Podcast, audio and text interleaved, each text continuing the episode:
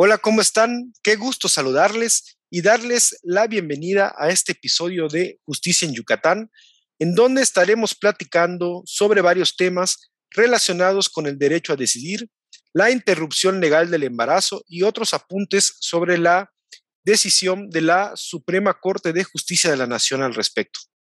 Es así que para charlar unos minutos sobre estos temas nos acompañan dos jóvenes abogados, la licenciada Tamara Jiménez García y el licenciado René Ramírez Benítez, a quienes saludo y agradezco su participación. Hola Mauricio, muchísimas gracias por la invitación al programa. Muchas gracias por la invitación, Mauricio. Saludo, Tamara. Muchas gracias. Ambos profesionistas aquí presentes colaboran regularmente como editorialistas en la revista Justicia en Yucatán del Poder Judicial del Estado, así que podemos sentirnos todos como en casa. Bien, para iniciar con este tema, le pediría a Tamara que nos platicara un poco sobre la lucha que se ha dado en México por el derecho a decidir y las dos posturas encontradas sobre este.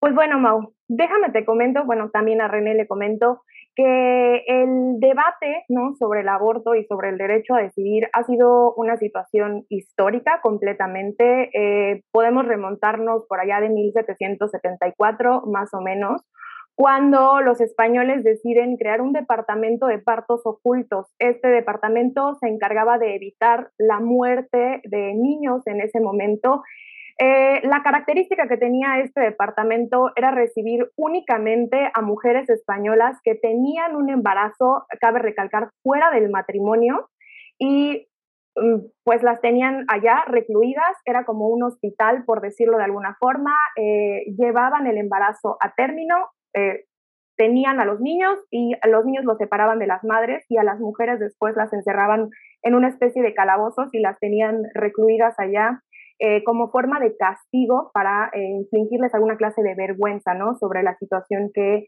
habían eh, tenido, ¿no? Que en este caso fuera, pues, el embarazo fuera del matrimonio, ¿no? Una de las situaciones que tiene este departamento de partos ocultos es que, como lo dije en un principio, únicamente aceptaba a mujeres españolas y las mujeres que no lo eran, en este caso mujeres indígenas, las personas que venían no como esclavas también eh, de África, junto con los españoles en el momento de la conquista, pues tampoco eran españolas, a ellas no se les permitía ingresar a este departamento de partos ocultos y poder terminar el embarazo y pues eh, eh, tener también acceso a, este servicio, que en realidad pues no era un servicio, ¿no? Más adelante, con Benito Juárez, vemos que empezamos a tener un poquito más de ideas liberales, separamos ya al, Estado de la Iglesia, ¿no? Y por tanto separamos de alguna forma la idea del de, el embarazo, el aborto y la maternidad de ideas religiosas. Y en este momento se crea el Código Juárez, perdón, el Código Juárez, y en este código se estipula que eh, si bien el aborto pudiese ser penalizado, no iba a ser penalizado si era un aborto imprudencial o bien si el aborto se producía para evitar la muerte de las mujeres embarazadas.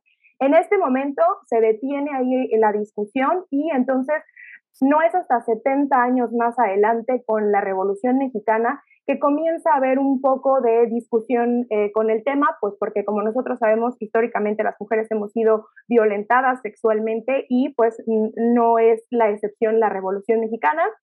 Entonces empieza a haber un poco de movimiento, pero en realidad no hubo ningún avance eh, fructífero al respecto. Más adelante, entre 1949 y 1963, es que empieza a haber de nuevo debate al respecto, específicamente en la Ciudad de México con relación a si es correcto o no penalizar a las mujeres por abortar.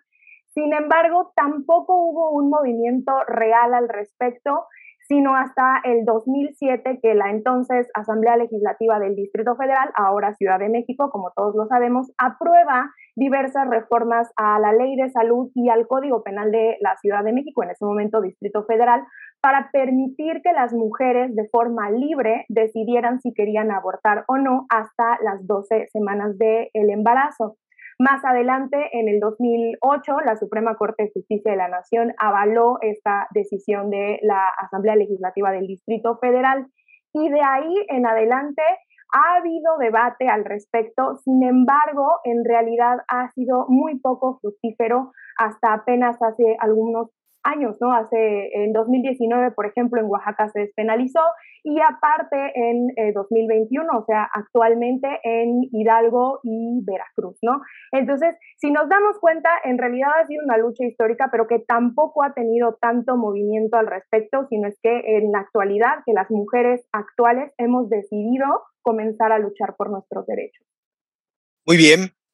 Licenciado René, en tu editorial Guerra de Absolutos, que por cierto está incluida en la muy próxima edición de la revista, mencionas el conflicto que se presenta entre el bien jurídico de la vida y el de la libertad, y la necesidad de configurar una respuesta jurídica a esta guerra de absolutos.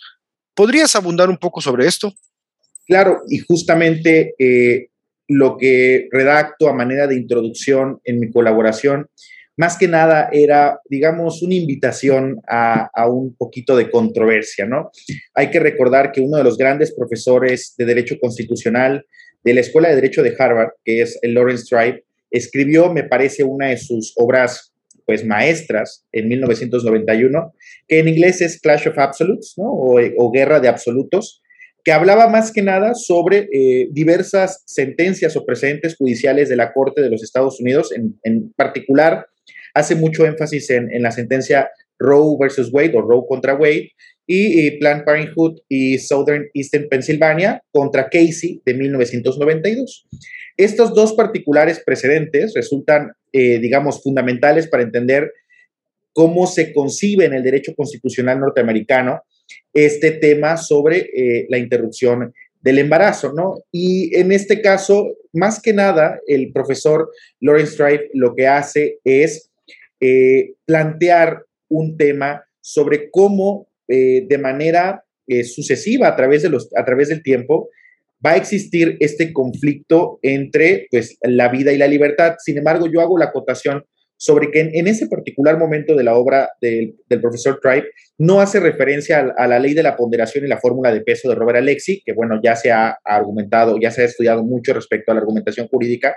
En ese momento él no hace referencia sobre cuál en, en un análisis de ponderación es el que subsiste entre la vida y la libertad. No, Lawrence Tribe no hace esa ponderación en 1991. Lo que hace o lo que dice es, oigan, lo que está pasando es la sociedad, al menos en el tema de la interrupción del embarazo, se está polarizando a totalmente extremos. Y creo que nos surge, o al menos la respuesta que encuentra el profesor Tribe es, hay que encontrar una conciliación, no solamente que ayude a proteger la vida, sino también a proteger la libertad sin caer en justamente a lo que le, le denominó al final la guerra de absolutos, ¿no? En este perpetuo conflicto entre quienes están a favor, quienes están en contra, quien incluso piensa que es una medida eh, razonable la punitividad eh, hacia las mujeres, ¿no? Entonces, el profesor Craig hace mucha referencia en cómo eh, existe este debate y lo vemos actualmente, lo vimos recientemente con la discusión en el Pleno de la Suprema Corte de Justicia de la Nación,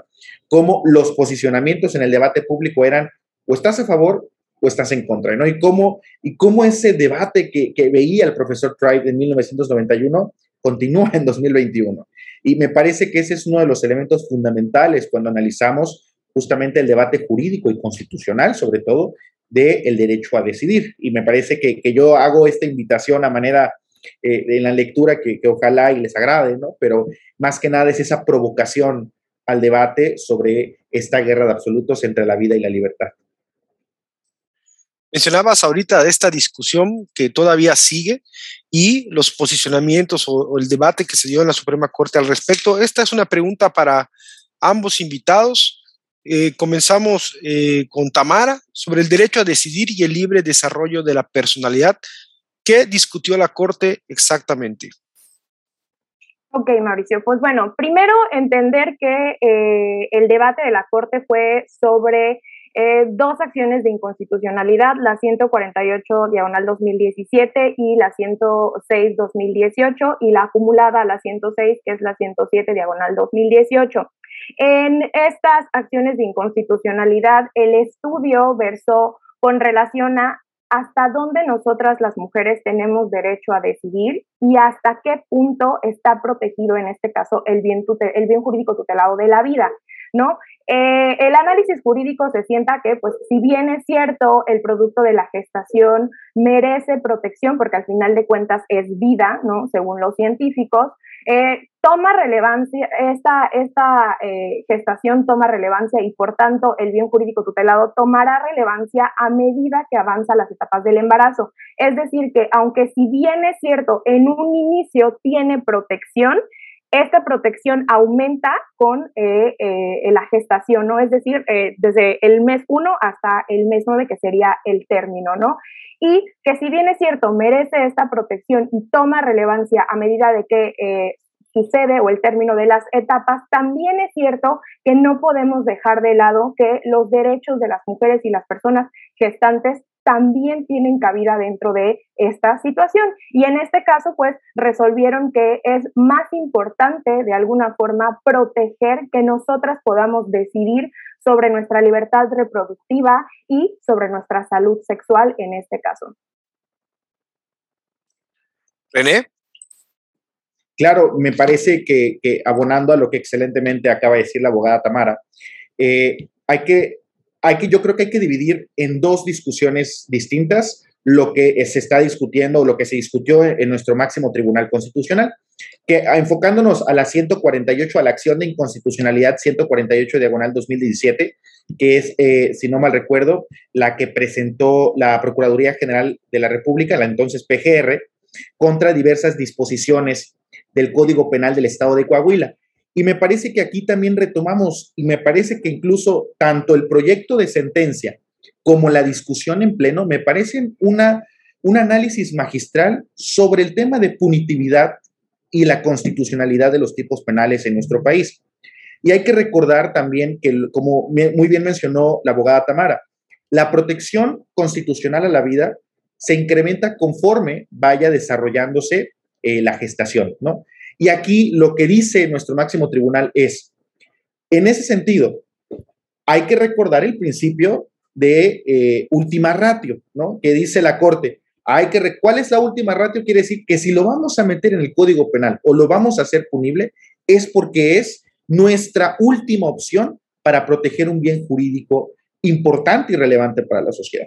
En ese sentido, nuestro tribunal determinó, pues que bueno, había que analizar esta punitividad, entendiéndola como esta última ratio, a diversos o a la luz de diversos derechos humanos, ¿no? En particular, me parece que lo que hace eh, el, proyecto y la Corte es aplicar la perspectiva de género al momento de resolver esta, esta determinación y qué vamos a entender por perspectiva de género, ¿no? Pues hay que entender que son, que en este caso, pues tiene que resolver nuestro máximo tribunal tomando en cuenta diversas situaciones tanto de violencia, discriminación, vulnerabilidad por razones de género, a fin de que cuando se resuelva esta problemática, se resuelva garantizando un acceso a la justicia de manera efectiva e igualitaria, ¿no? Entonces, en ese sentido, pues nuestro máximo tribunal dijo, oye, respecto a la acción de inconstitucionalidad 148 diagonal 2017, donde se debate el tipo penal de aborto, no resulta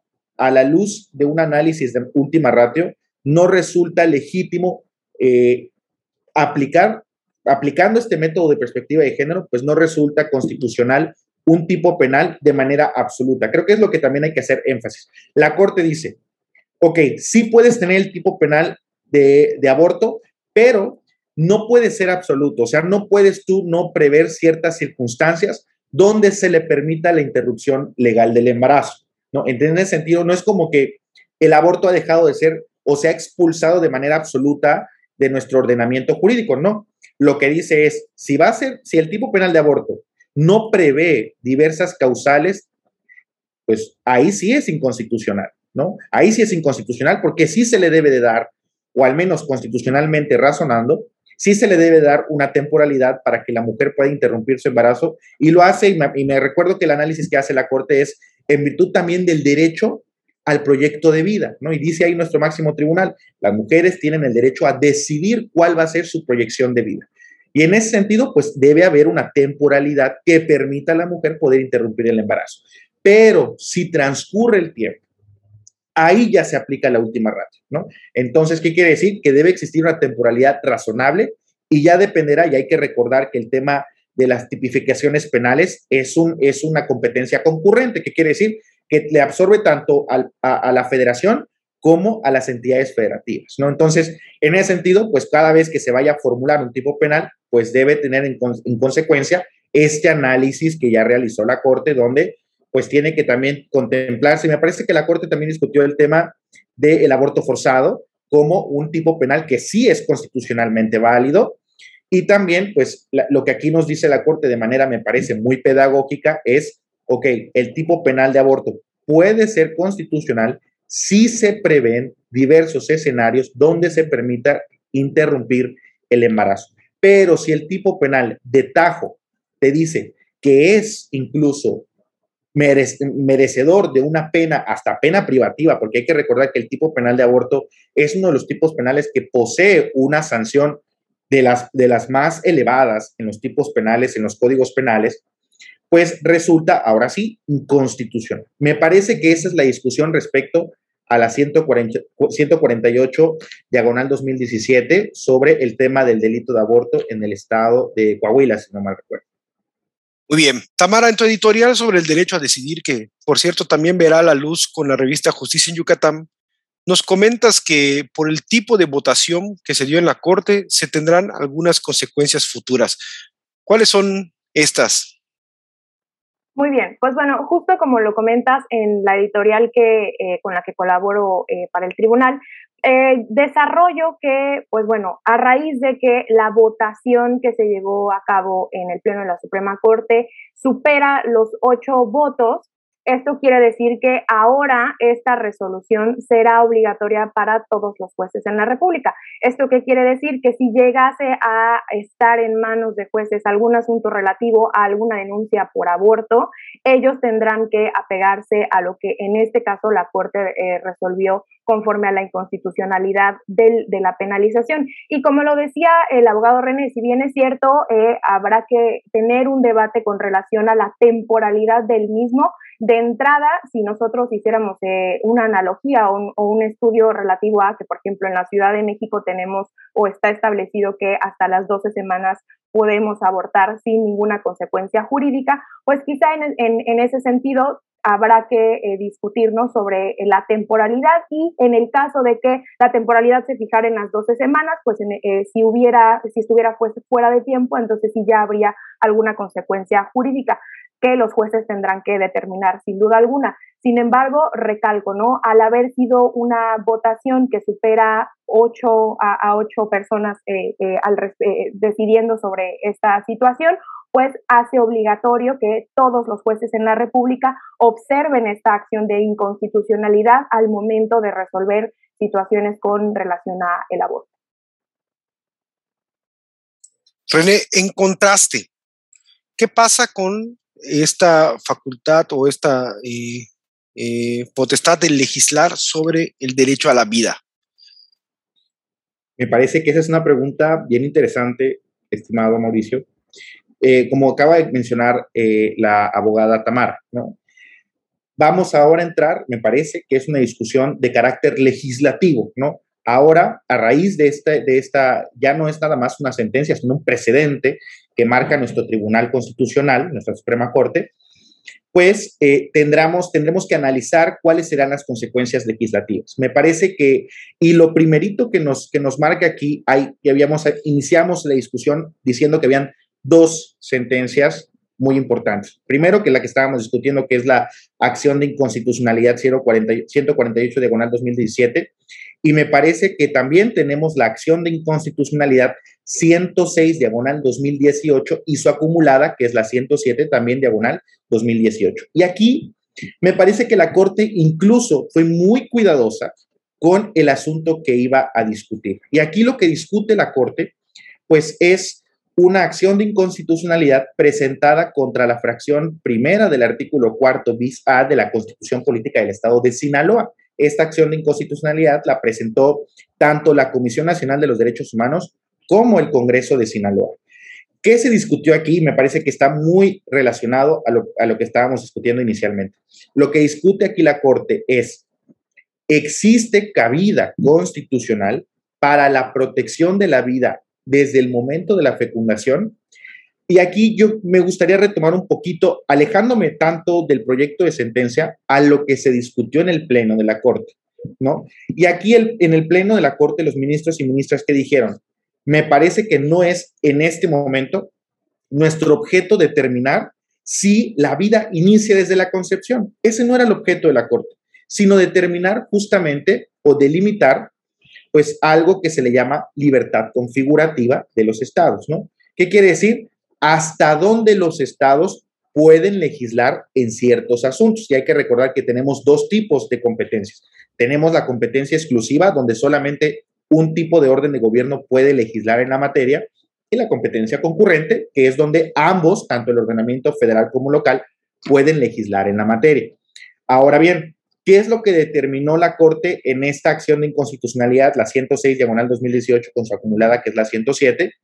Pues determinó que estamos hablando no de cualquier cosa, ¿no? Sino estamos hablando desde la protección constitucional de la vida. Y en virtud de esta protección constitucional, pues decía, no tenemos incluso que entrar a una discusión de fondo sobre si la vida inicia o no desde la fecundación. Vamos primero a determinar, ¿el Congreso del Estado de Sinaloa era competente para legislar en la protección de la vida desde el momento de la fecundación? En pleno, todos coincidieron que no. ¿Por qué? Porque eso es competencia y, aquí realizan una, un análisis constitucional sobre las competencias del Poder Legislativo, dicen, me parece que lo que está legislando el Congreso del Estado de Sinaloa resulta de tal relevancia de una materia de competencia exclusiva del Congreso de la Unión. Y en dado caso, en donde debería estar una disposición de esta naturaleza sería en la constitución política de los Estados Unidos mexicanos, no en una constitución local. Por lo cual, más que nada, la Corte lo que hace es centrar, y me parece que lo hacen desde un aspecto para evitarse problemas de corte de debate social, ¿no? Intentando huir un poquito del debate y del escrutinio público, lo hacen más que nada para centrarse en decir, bueno, me parece que aquí no, no va el asunto de la protección constitucional, de la constitucionalidad de la vida en el momento de la fecundación. Sin embargo, sí me gustaría retomar que la Corte hace un análisis bien interesante del Pacto de San José, o sea, de la Convención Americana sobre Derechos Humanos, y también de una sentencia que resulta relevante no solamente para esta acción de inconstitucionalidad sobre el tema de la protección de la vida desde el momento de la gestación, sino también sobre lo que estábamos discutiendo hace un momento, sobre si el tipo penal de aborto es o no constitucional.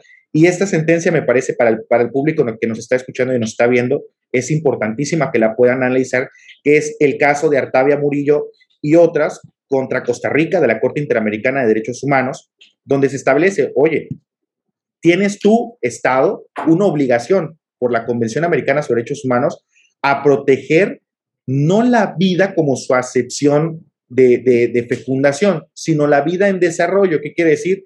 La vida que está ahí, que necesita que le dotes de un mínimo vital, que necesitas que le proveas de servicios públicos. Esa es la vida que se debe constitucionalmente y convencionalmente proteger, ¿no? En ese análisis y por lo posterior, la Corte lo que dice es, no le asiste la razón al Congreso de Sinaloa y por lo tanto, pues ese ordenamiento de esa constitución local, que no estamos hablando de cualquier cosa, también nos estamos metiendo en un tema de federalismo, ¿no? Sin embargo, dice, una constitución local no puede, no puede prever algo que la constitución política o la constitución general no prevea. En ese sentido, pues los estados no tienen la competencia de legislar en materia de protección de la vida desde el momento de la fecundación y por lo tanto, pues no, no, no, no puede ser constitucionalmente válido esto. Y eso sin duda no solamente afecta a Sinaloa, sino a muchos otros estados y entidades más. Qué interesante programa. Ahora, me, ahora que mencionas eh, que afecta a todos los estados y no solamente al estado de Sinaloa con esta resolución, yo les quisiera preguntar a ambos invitados esta a manera de reflexión final, ¿qué pasa con Yucatán sobre este tema? ¿no? ¿Qué tenemos y qué falta por hacer? Tamara. Pues bueno, como bien lo mencionaba el abogado René, pues es una situación que definitivamente en un primer momento no le compete a los estados, sino más bien a la federación. Y en este caso, pues bueno, será importante, primero que nada, que la federación decida eh, pues modificar la legislación al respecto, que en este caso sería tanto la constitución política como el Código Penal eh, Federal.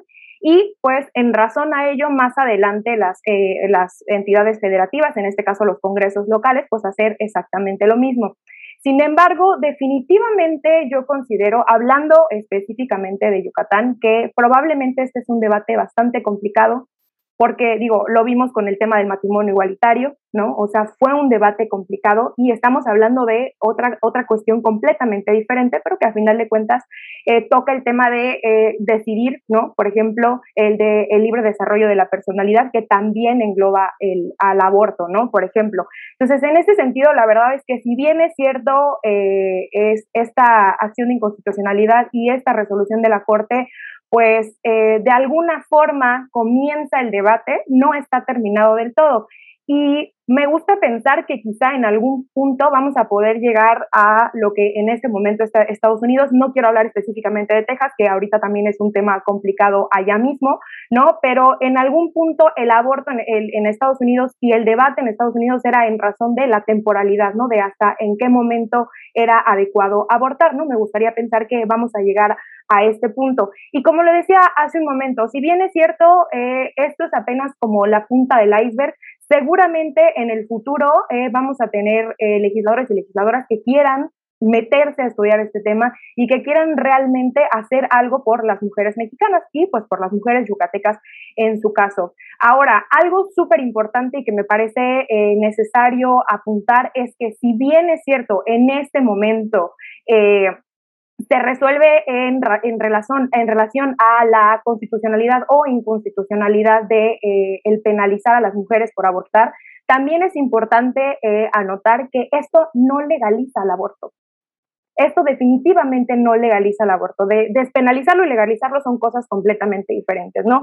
Entonces, en ese sentido, también será trabajo tanto del Congreso Federal y posteriormente de los congresos locales poder introducir al debate el legalizar el aborto, ¿no? Y en ese sentido, el legalizarlo, pues nos va a permitir a nosotras como mujeres eh, acceder al aborto eh, eh, desde el sistema de salud pública, ¿no? Que también eso es importante recalcarlo, que a lo que a nosotras nos interesa no solo es poder abortar, sino también hacerlo en un espacio seguro que eh, nos garantice que, primero que nada, van a ser respetados nuestros derechos como mujeres y el derecho que tengamos a decidir. Y segundo, pues, el derecho que tenemos a la salud y al servicio público para poder hacerlo en un, en un ambiente eh, pues, de, salud, de salubridad, obviamente, en el que el, el procedimiento se ha llevado a cabo por profesionales en la materia.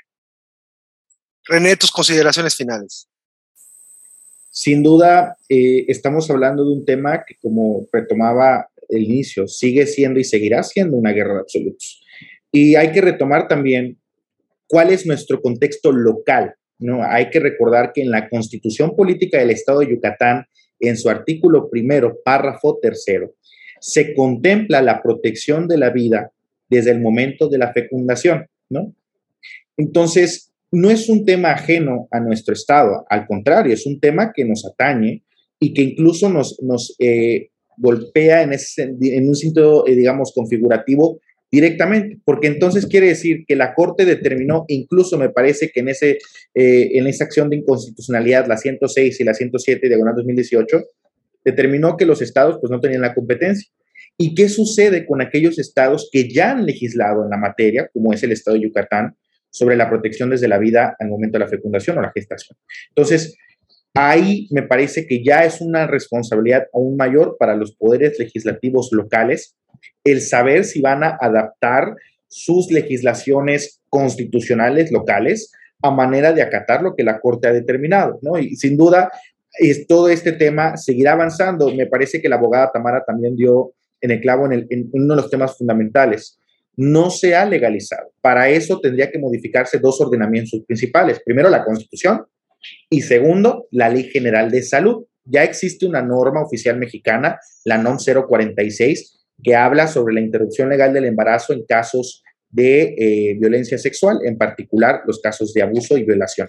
Entonces, pero eh, vamos a ver eh, cuáles van a ser las determinaciones locales. Sin duda, yo creo que aquí lo mejor es entender no una postura imperativa, sino una conciliación de, diversos, eh, de diversas este, visiones, filosofías y sin duda corrientes del derecho para darle, me parece que es un asunto que hemos dejado como sociedad pasar y las consecuencias están ahí, visibles, y existen víctimas de toda esta discusión. Entonces, me parece que como, como sociedad tenemos una oportunidad de resolver de una vez por todas este debate y de, y de resolverlo no imponiendo ni legislando de una manera restrictiva, sino conjugando las diversas posturas e ideologías, tanto políticas como el derecho, para, si bien, proteger la libertad, pero también proteger en algún sentido, no lo sé, la vida. Pues ha quedado muy claro que es un debate que, y una discusión que no acaba, por el contrario, está iniciando y que se va a desarrollar muchísimo más. Y por supuesto, lo estaremos platicando aquí en este programa en el futuro. Por lo pronto, no me queda más que agradecer la participación de los licenciados René Ramírez Benítez y Tamara Jiménez García. Muchísimas gracias. No nos vamos sin antes recordarles que pueden encontrar todos los episodios de este podcast a través de Spotify bajo Justicia en Yucatán Radio y por supuesto todos los episodios en video por YouTube que tiene su propia lista de reproducción como Justicia en Yucatán Radio. Muchas gracias a todos por acompañarlos y que tengan muy buen fin de semana.